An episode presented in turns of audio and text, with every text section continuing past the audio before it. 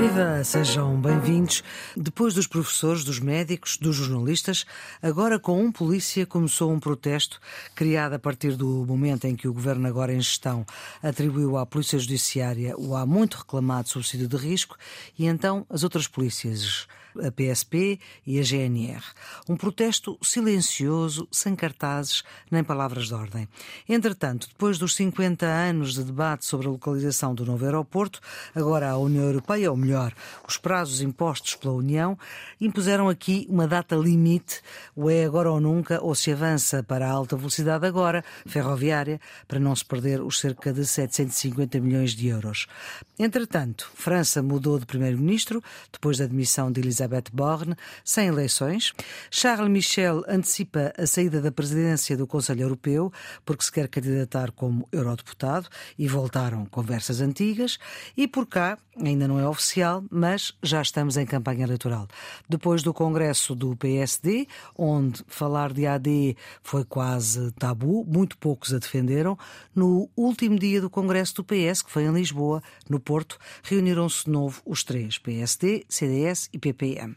Está assim apresentado o menu, Carlos Coelho e Nuno Severiano Teixeira.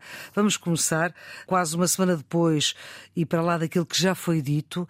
Que reflexões, Carlos, é que faz a propósito daquilo que ouviu e viu no Congresso do Partido Socialista, que foi a saída de António Costa, a entrada de Pedro Nuno Santos, quais os momentos que registra, ideias fortes, etc.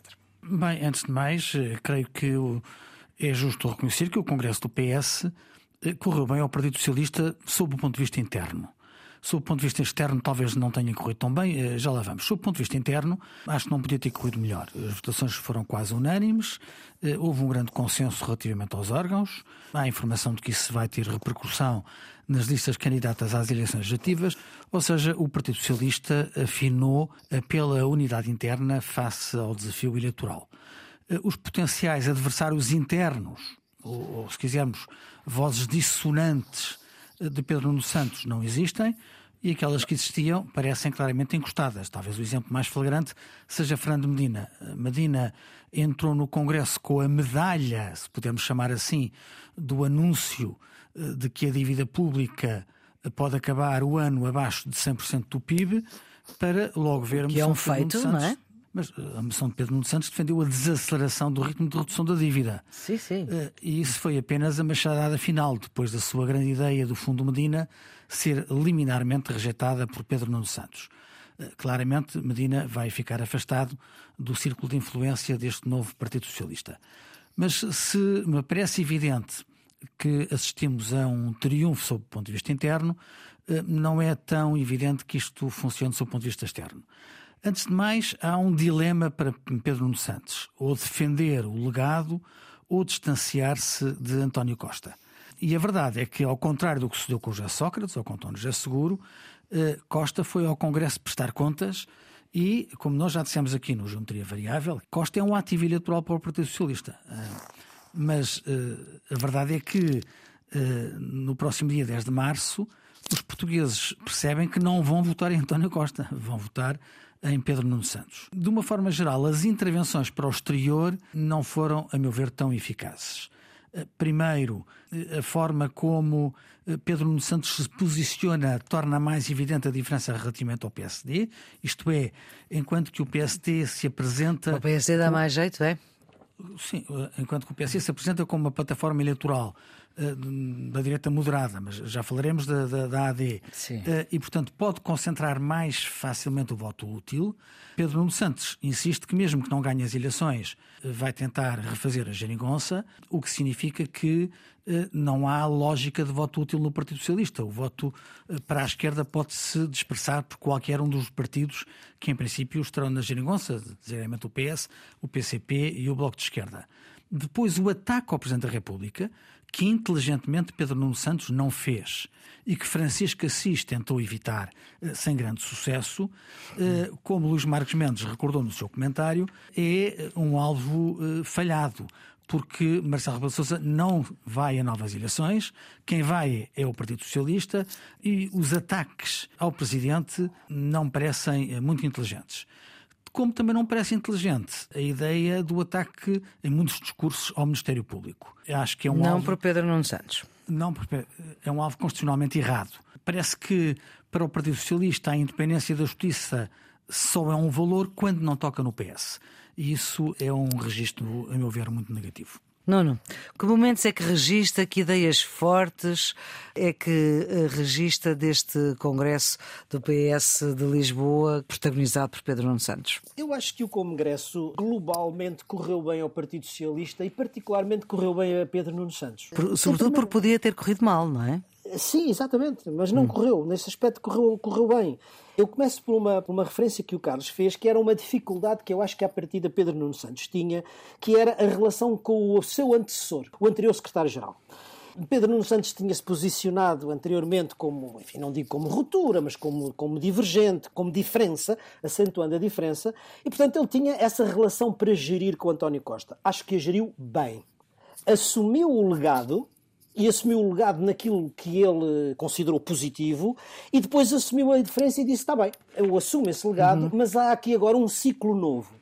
Isto não era fácil de fazer e eu acho que ele o fez. E sem chatear António Costa, basicamente. Exatamente, exatamente, exatamente. E depois, porque eh, o Carlos também já referiu isso, foi um congresso de unidade. Mostrou, o partido mostrou-se unido. O Pedro Nuno Santos esteve no Congresso, e isso não era de sumenos, António Costa, Teve no Congresso ao seu lado aqueles que foram os seus adversários nessa campanha pela, enfim, para, para, para secretário-geral, em particular José Luís Carneiro.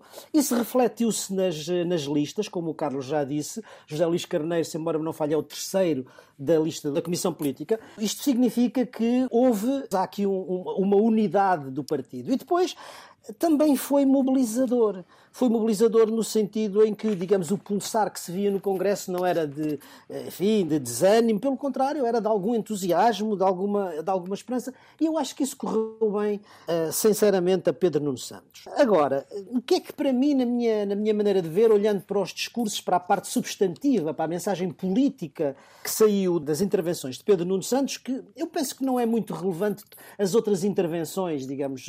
Eh, Ou é seja, não é muito relevante as críticas ao Presidente, é isso que quer dizer? Sim, e ao Ministério Público, acho que o que interessa agora é o Secretário-Geral. E aí eu acho que uh, houve duas coisas que me pareceram relevantes. Uma positivamente e outra, não digo negativamente, mas que me deixou para mim alguma apreensão. O que foi positivo é que muitos estavam à espera que houvesse da parte de Pedro Nuno Santos um discurso muito radical, um discurso muito posicionado à esquerda. E aquilo que eu vi lendo, eu ouvi e depois li, porque muitas vezes lido é mais, é, é, é mais fácil de ver com atenção, pareceu-me um discurso até bastante institucional, com uma estratégia económica moderada de um partido de centro-esquerda, com algumas propostas concretas que me pareceram perfeitamente de centro-esquerda, não é? A história do salário mínimo, a reforma do financiamento da segurança social. Eu, eu também eventualmente acharia que eh, não, não havia necessidade de acabar com o fundo de Medina. Enfim, eu, eu, eu, tenho nestas matérias mais prudência do ponto de vista das contas públicas. Agora, o que é que me deixou isto para dizer que, eh, Maria Flor, que me pareceu um discurso de centro-esquerda, moderado e que provavelmente desiludiu muitos daqueles que estavam à espera de um perigoso radical. O que é que me deixou alguma apreensão? É que tudo, durante o Congresso e sobretudo nas intervenções uh, do líder, uh, se passou como se não houvesse nada para além de Badajoz ou de Vilar Formoso. ou seja, quer dizer é como se toda a envolvente europeia e internacional que pesa extraordinariamente sobre Portugal não existisse. Não houve uma palavra sobre o Médio Oriente, não houve uma palavra sobre a guerra na Ucrânia e nós sabemos como isso afeta a segurança europeia e como já está a afetar a economia internacional. Deixou-me essa, não digo uma perplexidade, mas essa apreensão. Aquilo que me deixou mais. Uh inquieto foi a, circunstância de, partilhando a opinião que o Nuno já deu, de que Pedro Nuno Santos objetivamente quis assumir o legado e não assumir uh, uma, um espaço de, de, divergência acentuado com o seu antecessor, uh, não conseguir, a meu ver, de uma forma uh, razoavelmente convincente, gerir o embaraço que é querer dar um sinal de novidade, mas agarrando-se às, às políticas que o seu antecessor liderou e executou, não ser compatível com a ideia de que se trata de um partido novo. Ou seja, Pedro uhum. Nuno Santos é de facto a imagem de um partido que esteve estes anos todos no governo e muitas das medidas, sobretudo as, as, mais novas, que ele, mais inéditas, que ele pode apresentar, vai ser confrontado com uma pergunta simples: é porque é que os senhores não fizeram isso nos oito anos passados? Porque é que só agora é que se lembraram disso? Não, não me parece muito convincente a imagem de frescura para disputar eleições, não apenas eh, num partido que esteve tantos anos no governo, como o próprio Pedro Nuno Santos, com exceção deste curto espaço de tempo que teve fora do governo eh, depois de se demitir na sequência do escândalo de Alexandre Reis. Percebeu-se a ideia de marcar o, o lançamento da AD uh, eh, para tentar marcar a agenda logo a seguir, ainda o Congresso estava quente, ou pelo menos uh, no rescaldo. Que reflexões é que o Nuno faz a propósito daquilo que ouviu e viu nesta sessão, que traz de volta o CDS ao Parlamento, traz também um PPM que é bastante diferente daquele que era protagonizado por eh, Gonçalo Ribarteles. o que é que lhe ficou? Esta ideia da AD é a tentativa de recuperar uma marca política e ideológica que teve sucesso há 40 anos e, portanto, aproveitar essa imagem, essa, essa marca política que teve sucesso e procurar eh, reatualizá-la. Mas, como é, dizia é, Conceição ver... Monteiro numa reportagem da TVI, dizia que a ideia de Sá Carneiro era com o PS. Depois o Dr. Soares não quis e, portanto, virou-se para o CDS. Sim, há essa diferença Portanto, essencial, eh, mas há muitas outras. Vamos lá Sim. ver. Eh, esta ideia da AD pode ter algumas vantagens para os partidos envolvidos nessa aliança. A primeira é, eh, isto acontece normalmente em períodos de campanha eleitoral, criar uma dinâmica política que é favorável aos partidos. Acho que neste caso será mais favorável para o, CD, para o, para o CDS e para o, e para o, PPM do que propriamente para o, para o PSD. Mas enfim, depois hum. acho que pode também ter alguma vantagem para os partidos envolvidos, porque eh, já sabemos isso, com o método Donte há um conjunto conjunto de votos que são desaproveitados e que aqui podem ser aproveitados e, e ganhar mais um ou outro lugar, não é? Portanto, desse ponto de vista, eu acho que pode, pode ser favorável para, para, estes, para, para, para a Aliança Democrática. É, houve uma coisa que, lendo o texto do acordo, com, com cuidado, que me pareceu, enfim, positiva, que é o tom moderado, reformista, social, que o texto traz, não é? Agora, vamos lá ver uma coisa. Será isto um projeto ganhador? Pois é aí que eu tenho as minhas dúvidas porque eh, esta AD não tem nada a ver com a AD original, não é? Sim, Quer dizer, nem, nem do ponto, Uhum. Nem do ponto de vista ideológico, nem do ponto de vista político, nem do ponto de vista da, da qualidade das elites que estavam envolvidas. E isso, a social-democracia do Dr. Sá Carneiro não tinha, do ponto de vista ideológico, muito a ver com o projeto do Dr. Montenegro. E seguramente a democracia cristã de, de, de, Freitas do Amaral não tem nada a ver com o conservadorismo eu hesito aqui em usar a palavra porque nós temos mantido as coisas, mas é de um conservadorismo caceteiro de Nuno Melo. E a monarquia modernizadora e ambientalista de Gonçalo Ribeiro Teles não tem nada a ver com o projeto do Gonçalo da Câmara Pereira, que quer dizer que tem tido. Eu tenho simpatia pessoal e amizade até pelo Gonçalo da Câmara Pereira, que conhecemos há muitos anos, fui colega de liceu do irmão mais novo, portanto nada disto toca na simpatia que, tenho por ele. Mas quer dizer, tem tido posições de um reacionarismo que não, que não, não tem rigorosamente nada a ver com o PPM de Gonçalo Ribeiro Teles. E, portanto, quer dizer, acho que também do ponto de vista político, nós não percebemos, apesar de tudo, da leitura e daquilo que se ouviu, qual é o projeto político da AD. Porque no original havia um projeto político ganhador, uma maioria, um governo, um presidente, não é? E havia uma mobilização. Não percebemos muito bem qual é o projeto que está por trás deste, e, no, e, nesse projeto houve uma maioria, houve um governo, houve, mas não houve presidente. Só não houve um presidente. Só não pois, houve um presidente. Só, só. É, depois, depois, há aqui também exatamente. uma diferença que, apesar de tudo, Maria Flor, também não, não temos que o dizer, quer dizer, há aqui uma, uma diferença muito importante na qualidade das elites que compunham as coisas, não é? O Dr. Sá Carneiro era um grande advogado, o professor Freitas do Moral era um grande professor de Direito. E o, o CDS o, depois enganou-se, não é? Depois veio repor. Depois, o, o, Adelina Mar da Costa também era. Também era. O, o arquiteto Ribeiro Teles era o fundador fundador da arquitetura paisagista em Portugal. Portanto, eram pessoas que tinham existência para além da política, eram de uma grande qualidade, as suas elites. Também nós vemos as diferenças. Mas, quer dizer, isso é o menos. O que eu acho que é, talvez, para o PSD eh, fosse mais positivo era encontrar um tipo de aliança com partidos que estão a crescer. Vou-me lembrar, por exemplo, da Iniciativa Liberal. Provavelmente, Mas eles não quiseram, não é?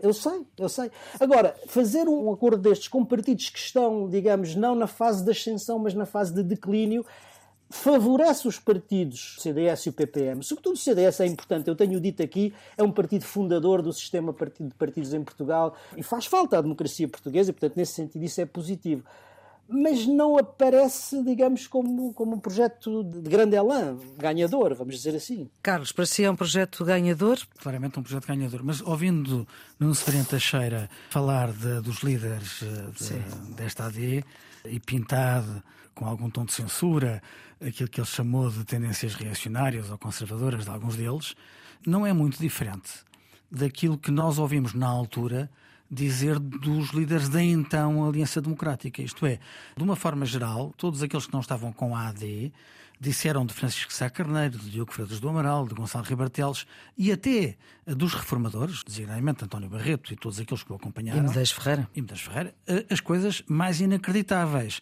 Foram, aliás, foram-lhe dirigidas eh, críticas uh, muito mais severas do que aquelas que Nuno Severino Teixeira uh, Eram outros agora. tempos também, não é? Uh, com certeza, claro. mas é para dizer que, faça um conflito eleitoral, nós não temos que achar isso estranho, quer dizer, há sempre a tentativa de diminuir o adversário. Um, oh, caras, mas agora, eu não estou a concorrer para nada. Sim, com certeza, com certeza não, mas, estou a brincar com mas, mas está a olhar para a realidade da AD de fora e é, e é suspeito sim, por isso, como eu sou suspeito por estar de dentro da AD por dentro. Não é? Exatamente. Portanto, aí eh, não estou a reivindicar claro um, um, um, papel diferente. Temos ângulos de observação distintos eh, e eu, eu percebo isso. Eu acho que a grande vantagem da formação da AD, e o nono disse é permitir capitalizar a alternativa. Isto é, tornar evidente que há uma alternativa que é uma plataforma. Não é apenas um partido a concorrer. É um conjunto de partidos que eh, prescindiram da, das suas idiosincrasias, eh, se quisermos, dos seus egoísmos, para construir uma plataforma que, tal como a AD original, tem três partidos, o PSD, o CDS e o PPM, mas também vai ter independentes como a AD eh, original. Isso dá uma força muito grande na mecânica eleitoral. E como não chamou a atenção e bem, eh, torna mais fácil a conversão de votos em mandatos. Ou, se quisermos, de uma forma mais positiva, impede que se desperdicem votos. Portanto, há uma forma de não desperdiçar votos eh, que é, eh, em bom rigor, uma forma de honrar a democracia.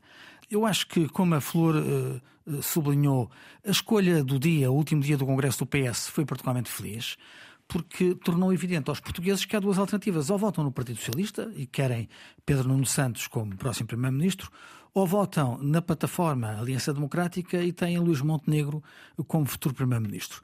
E eu creio que isso torna mais fácil as propostas que estão em cima da mesa, torna mais fácil Uh, o exercício do combate democrático e torna mais ágil uh, toda a mecânica uh, da, da campanha eleitoral. Portanto, de uma forma geral, eu acho que a AD é positiva, como aliás o Nuno uh, sublinhou, com uma autoridade que eu não tenho. O programa da AD é um programa de moderado. Nós estamos, de facto, face à emergência da direita moderada. Eu creio que, que isso é positivo para a democracia e é positivo, sobretudo, para aqueles que acham que é a altura de mudar de página e que o PS não deve continuar a chefiar o governo de Portugal.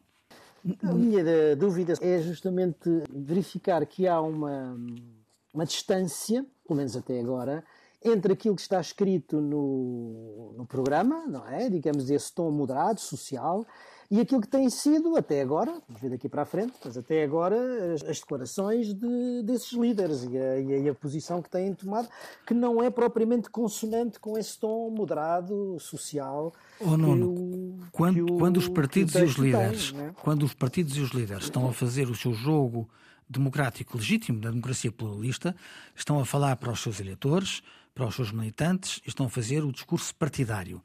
Dentro da AD, ao estabelecer um compromisso com os eleitores, têm um compromisso para o governo de Portugal, eu estou certo que os partidos que subscreveram a AD e os independentes que se juntaram vão ser fiéis àquilo que é o compromisso da AD com os eleitores portugueses. Carlos, estaremos cá para ver se na campanha eleitoral a moderação se verifica na linguagem. A campanha é sempre uma Até dia 10, até dia 10 vamos ter muitas conversas destas. Carlos, eu não lhe posso deixar de perguntar é como é que vê antigos companheiros seus a integrarem listas do Chega? Já só vi a notícia, eh, não tenho nenhuma informação concreta. Se isso acontecer, eh, vejo muito mal. Vamos ver, vamos ver a dimensão, porque ele diz que tem mais gente. Ele Ventura.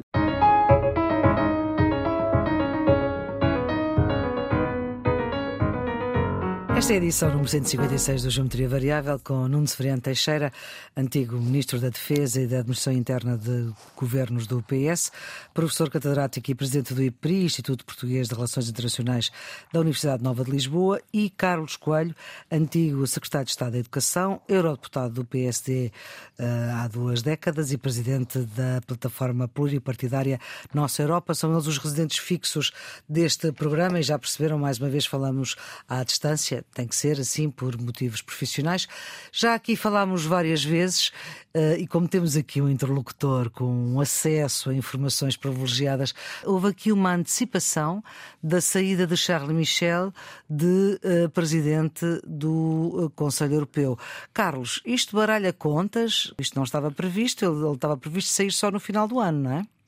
Sim, eh, geralmente o, o, mandato do Presidente do Conselho Europeu termina em novembro. Hum. Eh, termina em novembro do ano eleitoral. As eleições do Parlamento Europeu são sempre em junho.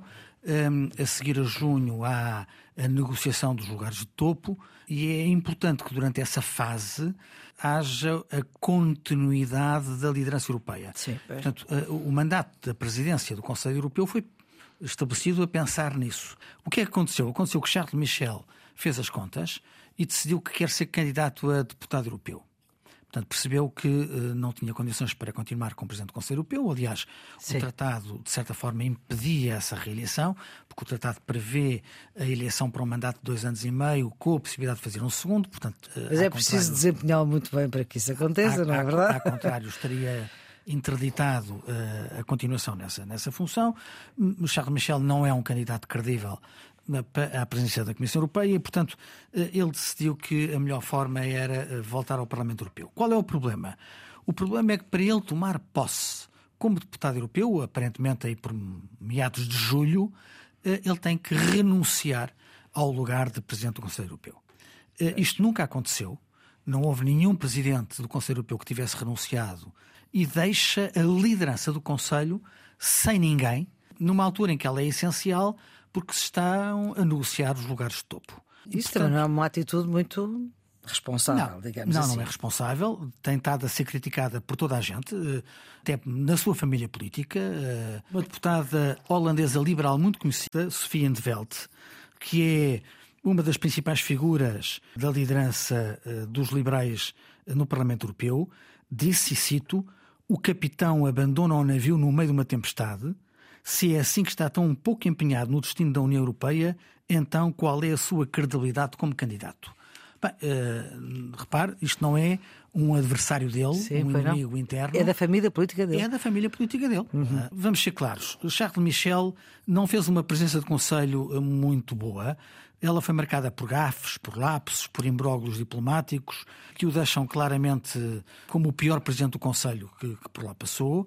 E esta decisão de sair antes do termo do mandato, complica ainda mais a sua imagem, hum. uh, deixa a sua autoridade claramente prejudicada com esta decisão. Agora, para lá disto, para lá da crítica à decisão pessoal um bocadinho egoísta uh, de Charles Michel, a questão que se coloca é como é que se descalça a bota. Pois. E, na prática, só há duas fórmulas. Ou o Conselho vai eleger um presidente temporário que inicia as funções em julho, que cumpre o mandato até novembro e depois, provavelmente, eh, poderá fazer o mandato a partir de, a partir de dezembro, um, ou não tem capacidade para fazer essa eleição E, eh, numa interpretação de que alguns estão a fazer, será Vítor Orbán, o primeiro-ministro do governo que então exercerá a presidência da, da União, a assumir essa função. O que é um absurdo porque eh, a Hungria está sob o escrutínio da Comissão Europeia por violação dos princípios do Estado de Direito. É um Estado, como o Nuno Severino Teixeira tem sublinhado várias vezes bem, um governo de natureza iliberal que não tem tido o melhor comportamento face à União e aos seus valores. Portanto, não faz muito sentido deixar a esta figura a condução máxima eh, dos destinos da União. Agora, há pouco tempo, repare, nenhum negócio, no bom sentido da palavra, pode ser feito antes das eleições europeias. As eleições uhum. europeias são no dia 9 de junho. São Até entre 6 lá. e 9, mas na, só a partir de 9 de junho é que se podem começar a interpretar os resultados e a fazer pontarias. E se uh, Charles Michel abandonar a presença do Conselho em meados de julho, digamos que temos um mês para se negociar tudo. Eu não sei se isto é fazível. E isto cria alguma ansiedade e pressão. Uhum. E se pudermos ser completamente sinceros, aumenta a capacidade de chantagem de todos, não é? Porque todos aqueles que tiverem causas relevantes para defender vão dizer ou nós decidimos de acordo com aquilo que eu proponho, ou então vamos entregar o bandido isto é dar a presidência a Vítor Orbán. Bom, isto é uma conversa antiga e Costa, depois da Operação Influencer, uh, e não se sabe quando é que. Portanto, há aqui prazos também que, para, para cumprir. Há vitórias de famílias políticas, pode haver entendimentos entre famílias políticas para ser outro de outra família política. Como é que é? Não, eu não creio que neste momento Costa esteja prejudicado em nenhuma, em nenhuma ambição. É verdade que, que o escândalo foi primeira página de muitos jornais. Mas Sim, mas temos agora o Presidente a promulgar a lei, a lei que podia ter alegadamente feito o Primeiro-Ministro prevaricar. Portanto, não se pode Sim, violar uma lei que não, se, que não existe. Mas, mas, a lei não, não, não integra essa, essa norma. Né? Há, há, questões que nenhum de nós está em condições Exatamente. de antecipar, designadamente se ele vai ser constituído arguído ou não, o que pode uh, mudar o perfil das coisas. Mas neste momento o que há, para efeitos de, de Europa, o que há é um Primeiro-Ministro que tomou a decisão de se demitir face a informações de que havia uh, atitudes ou atos sob investigação. Não há nenhuma evolução uh, Exato, neste nesse, estatuto. Sim. Eu diria que está tudo em cima da mesa. A verdade é que no Conselho há mais primeiros-ministros liberais do que primeiros-ministros socialistas, Sim. e isso torna mais fácil conceder a presidência do Conselho a um liberal, como agora, do que a um socialista. Até porque na divisão dos mandatos no Parlamento Europeu, metade do mandato é para o PP e metade do mandato é para um socialista, portanto os socialistas já têm durante uhum. dois anos e meio a presidência de uma instituição que é o Parlamento Europeu. Uhum. A Comissão Europeia é atribuída normalmente à força política que tem mais deputados no Parlamento e, portanto, tudo indica, de acordo com as sondagens, que será o PPE. A questão é de saber como é que vai ser o arranjo no Conselho. Aquilo que se dizia é que os socialistas desta vez podiam querer a presidência do Conselho, relegando os liberais para uh, o alto comissário, que neste momento era ocupado pelos socialistas, pelo socialista Borrell, uh, espanhol não é evidente que os liberais eh, estejam dispostos a fazer essa troca, nem se sabe qual é o peso relativo dos socialistas e dos liberais pois, depois das eleições europeias. Pois, pois. E pior, e pior, ninguém sabe qual vai ser a força da direita radical uhum. a, a seguir às eleições. Se houver um grupo muito grande uh, da direita, fala-se aliás numa tentativa de fusão do, do ICR eh, com o ID, que são os dois principais grupos à direita do PPE, isso pode criar uma mecânica no Parlamento que obrigue a repensar o jogo. E, portanto, qualquer coisa que se diga antes do dia 9 de junho é prematuro. Todos os nomes que estão a ser lançados são nomes muito respeitáveis e são nomes que naturalmente farão o seu, o seu percurso. Hum. Há nomes mais prováveis e nomes menos prováveis. António Costa é um dos nomes que se fala, mas fala-se também do primeiro-ministro holandês Mark Rutte, que é liberal, uh, fala-se de Mário Draghi, italiano, uh, fala-se de Enrico Letta. Portanto, há, há, vários nomes que estão em cima da mesa, mas isto é um exercício de pontaria perfeitamente inútil, porque sem perceber qual é o cenário político depois das eleições europeias, nós podemos fazer as pontarias que quisermos, mas eh, a probabilidade de acertarmos é muito baixa. São duas questões completamente diferentes. Uma coisa é como é que, do ponto de vista institucional, como é que a União, a União Europeia vai resolver o problema institucional da saída antecipada de um presidente do Conselho. Certo. E eh, talvez não seja só em julho, porque também não sei se se pode manter em funções sendo candidato e fazendo uma campanha eleitoral. Oh, oh Nuno, eu acho que é, eticamente é reprovável, mas Exatamente. ele disse que o vai fazer. Ele diz que só sai de Presidente do Conselho é. quando tomar posse como deputado é, europeu. Portanto, ele vai fazer campanha eleitoral sendo Presidente do Conselho, que é uma coisa notável. O que é uma coisa eticamente é. completamente eh, reprovável. Mas, mas enfim. Agora, em relação a, a, ao futuro Presidente do Conselho, Uh, o que é importante dizer, penso eu, em relação a António Costa, é que António Costa mantém todas as condições para poder vir a, candidatar-se a, a, esse, a esse cargo. E eu noto que já não era o primeiro nem o segundo. Estou-me a lembrar, por exemplo, de Ursula von der Leyen, que quando foi para, para Presidente da Comissão também tinha tido no seu próprio país, enquanto Ministra da Defesa, uma questão desta natureza, também de natureza judicial. Portanto, quer dizer, e Jean-Claude Juncker. E o, Juncker, claro. Portanto, António Costa não é arguído, uh, não foi acusado. Então, e, portanto, tem todas as condições para o ser e tem todas as condições políticas. Agora, como o Carlos disse, não vale a pena especular, porque tudo, tudo, só se pode pensar a partir do momento em que as eleições deem os seus resultados. E nós não sabemos quais são os equilíbrios que saem, não é verdade? E essa última nota que o Carlos fez relativamente à possibilidade dos partidos de extrema-direita terem um score eleitoral que lhes permita vir a exigir alguma a algum lugar, enfim, acho que tem que ser, eh, tem que ser tomado em conta. Portanto, acho que ainda é muito cedo para, para, para iniciar esse, esse tipo de discussão. Então vamos agora para a atualização da, das guerras. Rapidamente a Ucrânia, Zelensky em péripo pelos Bálticos e vem aqui ao lado, a Espanha, eh, depois de ter condecorado o ministro dos Negócios Estrangeiros português, João Gomes Cravinho, ao anúncio de reforço vindo da NATO. Nuno, ponto da situação. Não há, do ponto de vista militar, nenhum avanço significativo. O que há é a continuação da discussão que a fadiga da guerra nos impõe eh, sobre a rapidez e a consistência do apoio ocidental, quer americano, quer europeu, ao esforço de guerra na, na Ucrânia.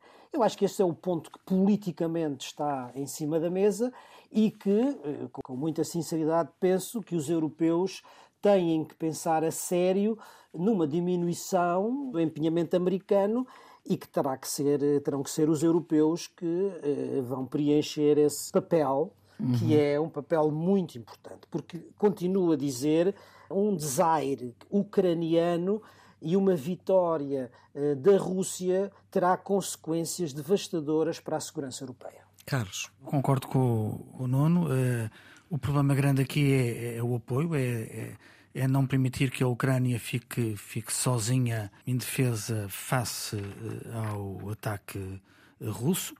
Ehm, eu não vejo a curto prazo uma evolução positiva nos Estados Unidos e na Europa ehm, continua o bloqueio não apenas de Viktor Orbán, mas também agora do novo primeiro-ministro da Eslováquia, o antigo socialista, eh, que ehm, bloqueiam qualquer apoio à Ucrânia com argumentos diferentes, mas, mas com uma estratégia coincidente. O novo primeiro-ministro da Eslováquia eh, veio agora afirmar que a Rússia precisa de garantias de segurança. Se isto não é estar feito com Putin, eh, não sei o que é que é. Ehm, agora, a decisão que está tomada no Conselho é uma decisão ambivalente eh, que diz que se não houver possibilidade da União enquanto tal dar apoio à Ucrânia, os Estados podem cotizar-se e dar o mesmo apoio por fora. Isto é, podemos não fazer através do clube, mas podemos fazer a título individual.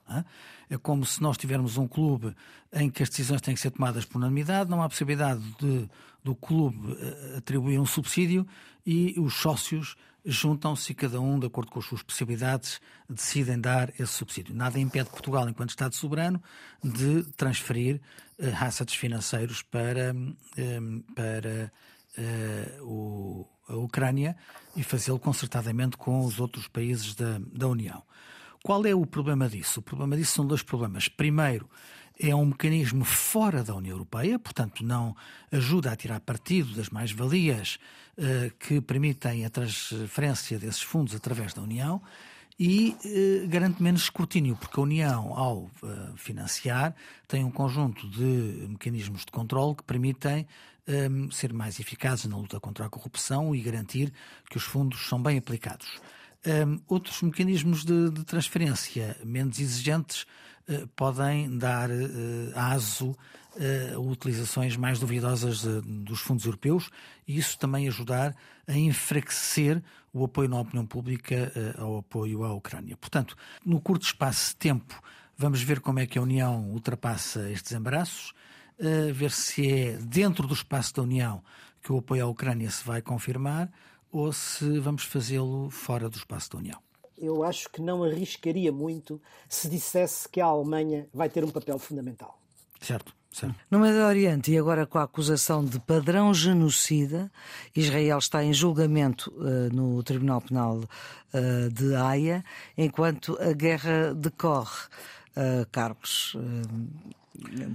Bem, como, como o Nuno poderá dizer com mais autoridade do que eu, este processo de Haia eh, tem poucas hipóteses de um, concluir com alguma coisa de, de, muito determinante. Mas é um embaraço para Israel, não é? porque uh, um Estado que, de certa forma, se arroga da herança moral da resistência judaica ao genocídio nazi, ser acusado, neste caso pela África do Sul, de genocídio em Gaza um, e ter que responder perante um tribunal internacional por essa acusação eh, é um embaraço. Digamos que é uma nódoa negra no currículo eh, do, do Estado de Israel. E nesta semana também o Papa foi claro. O Papa fez uma declaração muito veemente a dizer que ataques a civis são crimes de guerra. É a expressão literal do Papa. Ataques a civis são crimes de guerra. Recusou-se a considerar as vítimas civis como danos colaterais e, a propósito destas declarações, citou os conflitos na Ucrânia e na faixa de Gaza. Isto cria um embaraço grande para, para Israel. Israel tinha, na retaliação eh, por causa do, dos atentados terroristas, eh, definido a orientação que era destruir o Hamas. E, relativamente a isso, teve, de certa forma, a simpatia internacional. O problema é que parece mais difícil destruir o Hamas do que se pretendia inicialmente e Israel não se limitou a destruir o Hamas. Eh, Israel destruiu a faixa de Gaza. A faixa de Gaza está completamente destruída. E agora, de acordo com o plano para o Day After, que ainda não se percebeu muito bem o que é que é, porque não reúne o consenso dentro do próprio governo de Israel, Israel não quer pagar a reconstrução, quer que seja a comunidade internacional a pagar aquilo que eles destruíram. O que eh, eu acho que é um certo atrevimento. É? Eu não vejo nenhuma evolução positiva no curto prazo com exceção das notícias encorajadoras de uma possível trégua para a troca de libertação de reféns, não há nada de positivo a acontecer ali e há uma grande responsabilidade de Israel. Não, não. A, a ironia da história é que esta convenção de 1946 contra o genocídio é, é fundada justamente por causa do genocídio dos judeus e Israel vê-se agora objeto de uma acusação, sim, segundo essa mesma essa mesma convenção. Não creio que tenha repercussões práticas, tem, como o Carlos já disse, embaraço político uhum. e, sobretudo, agrava o isolamento internacional de Israel. Agora, aquilo que me parece que no conflito neste momento está mais quente, e é aquilo sobre o qual eh, a diplomacia internacional está a trabalhar, é a possibilidade de escalada no Médio Oriente seja, até certo, agora, certo. felizmente, o conflito está circunscrito àqueles 400, não sei quantos quilómetros quadrados eh, da faixa de Gaza e a possibilidade, neste momento, é que ele se transforme num conflito regional em larga escala. E isto a partir de duas frentes que estão abertas. A primeira é a frente do Líbano e os ataques feitos por Israel eh, para assassinar dirigentes políticos, primeiro do Hamas, perto de Beirute, e depois o comandante do Hezbollah, vão agravar a tensão entre o Hezbollah e Israel, e como é natural, para reequilibrar, vamos dizer assim, a balança da dissuasão, é natural que, que o Hezbollah queira retaliar.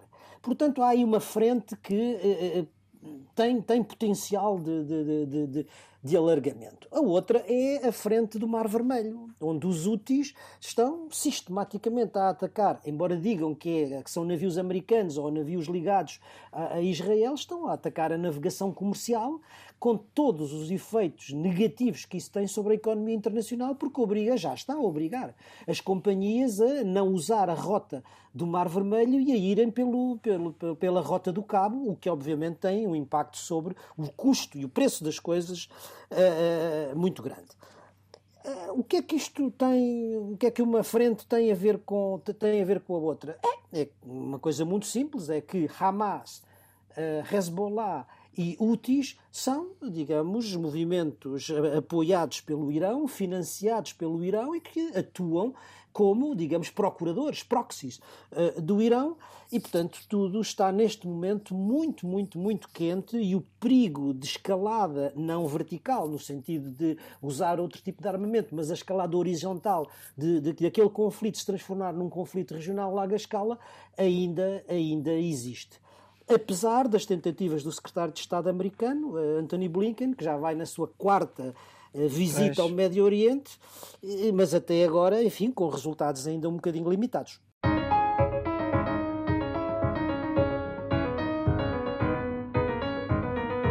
Vamos então para os redondos, bicudos e quadrados. Nuno, o seu redondo? Olha, estamos numa época em que praticamente não há coisas boas. E uma coisa que devia ser normal torna-se uma boa notícia. O meu redondo vai para a criação de uma rede que junta todas as bibliotecas públicas da área metropolitana de Lisboa está a ser criado entre os oito municípios da área metropolitana de Lisboa uma rede que permite ligar as 75 bibliotecas públicas, de modo a permitir que um leitor requisite numa dessas bibliotecas os livros de todas as outras 74 sem sair do seu, do seu local.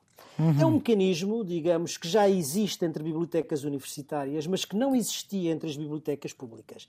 E num momento em que se lê cada vez menos, eu acho que isto pode ser um importante incentivo à leitura. Um bom redondo. Carlos, o seu? Vai para o apoio financeiro da União Europeia aos Balcãs Ocidentais.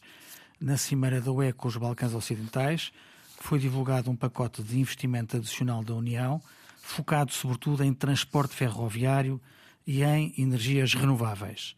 Este é o sexto pacote de investimento anunciado, que faz ascender o investimento europeu a mais de 16 mil milhões de euros. Esta foi a quarta Cimeira da União com este bloco, que compreende a Albânia, a Bósnia-Herzegovina, o Kosovo, o Montenegro, a Macedónia do Norte e a Sérvia.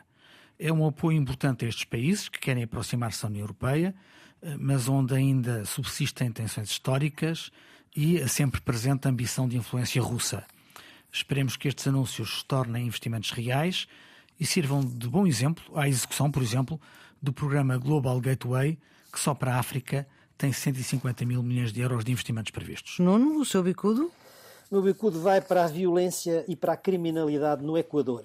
Uhum. O Equador está uh, mergulhado numa onda de violência desde domingo quando se descobriu que o líder de um dos gangues do narcotráfico tinha fugido da prisão. Isso obrigou o presidente a declarar o estado de emergência e a publicar uma lista de 22 gangues classificados como organizações terroristas.